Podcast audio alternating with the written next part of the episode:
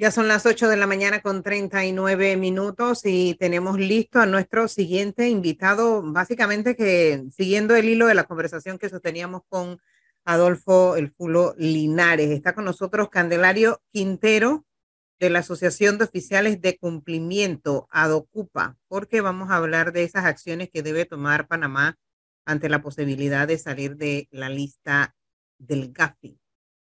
Ah, Candelario Santana, Sí, buenos días. Perdón, es que acá tenía... Y yo dije, ¿qué pasó? Si era Candelario Santana. No, no, no, no, es que... Que además asumo que es hijo de Candelario Santana. Presumo lo mismo, espero que hubo un error por acá de comunicación. Sí, no se preocupen. Me imagino que se confundieron porque Gabriel Quintero es el presidente de la asociación. Es el que, habían, es el que nos habían dicho que venía a la entrevista. Exactamente. Recién acaban de decir que, que, era otra persona. Pero, no pero lo yo sí tenía claridad que era Candelario Santana. No, señor, usted no ve agenda, usted no ve la agenda. Sí tenía, pero yo, ahora ya me va a discutir si yo lo vi. Ahí está, que era Candelario Santana. Sí, yo no sé dónde ya está. Pero tú andas como, es que tú estabas de vacaciones. No, señor, la persona que venía era Gabriel Quintero. Entonces, acá dice que ya no es Gabriel, sino Candelario Quintero. Ya, no sabe ni Un error allí de dedo, de tecla, pero no pasa nada. Candelario Santana, buenos días, bienvenido. Buenos días, Flor, buenos días, Háblenos profesor. de esas acciones que tiene que tomar Panamá ante la posibilidad de finalmente salir de las listas del GAFI. O sea, la pregunta es más que las acciones que dice Flor, es si usted y ustedes creen que hay algún mecanismo. Porque es que esto venimos oyendo hablar como quien oye llover, pero nadie termina de describirnos, bueno, Panamá podría hacer esto, esto, esto. Bueno, realmente lo primero que todo, eh, tenemos que esperar la otra semana. La otra semana es que vamos a tener la, la, la definición de si salimos o no salimos de la lista. Antes de entrar en las acciones, sí quisiera manifestarles que eh, eh, se ha trabajado arduamente para poder lograr esta salida de la lista. Panamá, sin duda alguna, ha hecho, yo creo que harto eh, en cuanto a las acciones que ha tomado para lograr que el país salga de estas listas. Hemos adecuado nuestra legislación, hemos hecho muchas adecuaciones a nivel de diferentes sectores y ahorita, una vez salgamos, ¿cuáles son las acciones a seguir? Primero, el cumplimiento específico de las normativas del GAFI, de las recomendaciones del GAFI, porque esta es una carrera de resistencia y no de velocidad. No es simplemente que salimos y nos vamos a olvidar de que existe el GAFI, simplemente es seguir con todo lo que ya hemos estado implementando. ¿A qué me refiero con esto? A seguir alimentando ese registro único de beneficiarios finales que tenemos eh, adelantado, sobre todo desde el caso de los abogados, a que se vea efectividad en todo lo que son los procesos judiciales de investigación de, casos de alto perfil y a ir subsanando esas que fueron nuestras eh, principales fallas de cara a las supervisiones que hizo el organismo internacional. Yo creo que ya tenemos que enfilar todos los esfuerzos y sin duda alguna otro de los esfuerzos grandes que tenemos que, que lograr en nuestro país es disminuir ese índice de corrupción que hemos estado viendo pues, a lo largo del tiempo y que eh, ahora con todos los medios de comunicación, redes sociales y demás, vemos más intensificadas sus denuncias a nivel público y que también nos causan eh, grave daño a nivel internacional desde el punto de vista de la reputación del país. el micrófono, Pero el asunto aquí, eh, Candelario, es que pareciera que tenemos que tomar una decisión como país. O sea, ¿qué hacemos o qué no hacemos con las listas? ¿Qué hacemos o no hacemos, como decía Fulo Linares, ejercemos o no ejercemos la soberanía del Estado? ¿Vamos a hacer, vamos a permitir o vamos a dejar o vamos a ser parte de esta estrategia global de que alguien nos esté supervisando y de que aceptemos que nos digan tienes que hacer esto o tienes que hacer aquello. Entonces, me da la impresión que eso no se está debatiendo con, a lo mejor en el, en, en el, en el grupo, en el gremio al cual usted pertenece, sí lo están debatiendo con más profundidad, pero en la sociedad no. Bueno, profesor, sin duda alguna, eh, hoy nos encontramos frente a un fenómeno. Ejercer la soberanía y pensar que no vamos a cumplir con los lineamientos del GAFI sería un mundo utópico, un mundo ideal. Sin embargo, no podemos desconocer que incumplir con estas normativas lo único que nos va a hacer es caer en la situación en la que ya estábamos, que es la lista gris, la posibilidad de caer en la lista negra o en listas más restrictivas que le van a traer al país una serie de cercos, por así decirlo, una serie de... Eh, de situaciones difíciles frente a otros países. Nosotros vivimos en un mundo globalizado y hoy por hoy estar en la lista gris nos ha traído consecuencias difíciles, sobre todo a los sectores financieros. ¿Y por qué no decirlo a los sectores no financieros? Porque vemos disminuida nuestra competitividad frente a otras jurisdicciones.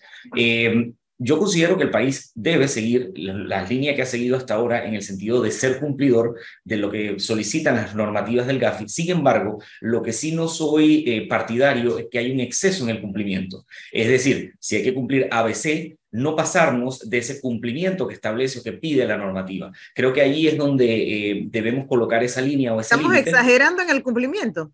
No, no llegar a exagerar es lo que no debemos hacer. Hasta ahora ah, Panamá se ha ajustado. Pero estamos cumpliendo y igual seguimos en las listas. El tema es que ellos van a evaluar o evaluaron en su momento el porcentaje de avance en ese cumplimiento. El porcentaje en las primeras evaluaciones quizás no fue el mejor, ya hoy estamos en un porcentaje mucho más alto. El caso del beneficiario, el registro único de los beneficiarios finales.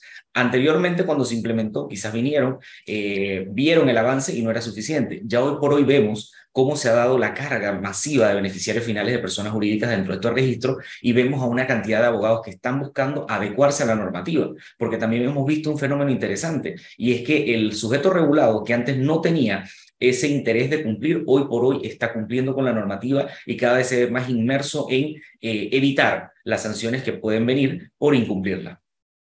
¿Cuánto tiempo más haciendo cumplir las cosas que ellos nos piden? Bueno, realmente vamos a tener que seguir cumpliendo, porque esto no es que salí de la lista y me voy a olvidar de que la lista existe, o me voy a olvidar de que las recomendaciones existen. Esta, normativa llegó para quedarse y creo que lo que tenemos es que adecuar nuestros modelos de negocio a el cumplimiento adecuado de las recomendaciones del GAF y lo que nos está pidiendo, eh, que son estándares internacionales a la hora de la hora. Esto es peor que cuando uno se engorda, sube con una facilidad y que en dos días. Y para bajar esas libras Qué barbaridad. Qué lío, se da cuenta de cómo ella proyecta su problema.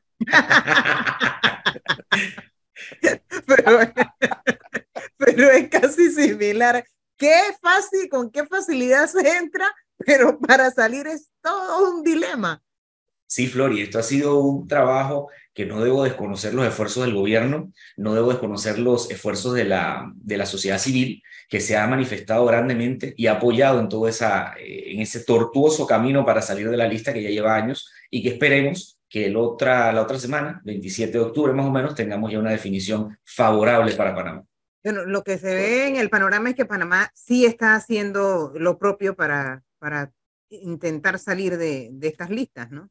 Hombre, sí, todos los sectores. Yo pienso que todos los sectores, los sectores más eh, contrariados desde el punto de vista de las, eh, de las revisiones que se hicieron, fueron los sectores no financieros. La parte de los abogados, la parte de zonas francas, las partes de eh, todo lo que es sector no financiero, porque el sector financiero ya estaba adaptado desde hace años. El sector banca, el sector valores, el sector seguro ya tenía una normativa. ¿Verdad? Entonces no le fue tan difícil adaptarse. Fueron, no digamos pocos los cambios, pero fueron cambios manejables. Los sectores no financieros que no tenían esa normativa fueron los que mayormente sufrieron todos los embates de esta nueva norma y de ponerse al día. Oiga, ¿y qué pasaría, así como a veces lo ha planteado aquí eh, don Adolfo Linares, si nos salimos de, por ejemplo, del OCDE, de la OCDE? ¿Qué, qué pasaría con Panamá? Bueno, Panamá no forma parte de la OCDE. Panamá, esto, lo que hace es adoptar esa normativa porque volvemos, estamos en un mundo globalizado. Decir que nos vamos a salir de estos organismos es prácticamente decir que nos vamos a aislar de lo que está pasando en el mundo, porque eh, a nivel internacional nosotros tenemos relaciones con otros países. Hagamos el caso o el ejemplo que siempre pongo de eh, una persona que tiene una cuenta aquí en Panamá y tiene un hijo viviendo en España. Esa persona le va a mandar transferencias desde Panamá a su hijo en España, algo muy sencillo. El chico está estudiando. Esa transferencia no va a llegar de banco X que tengamos aquí en Panamá al Banco Y en España. En el interín hay varios corresponsales que son los que permiten que la operación se concrete. Esos corresponsales pueden decidir no trabajar con un país que no es cumplidor de las recomendaciones del GAFI. Eso es lo importante, entender que vamos a perder esas corresponsalías, esas relaciones internacionales que nos ponen en una situación de gran desventaja.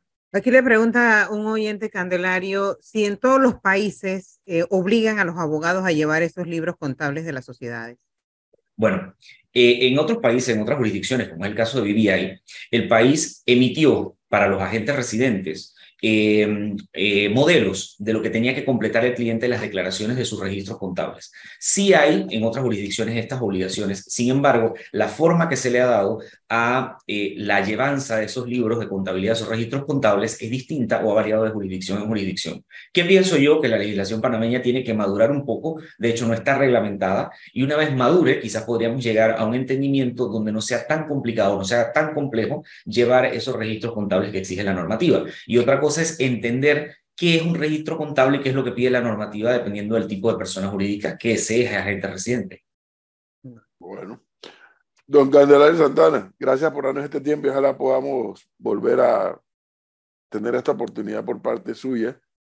Profesor, un placer siempre compartir con ustedes.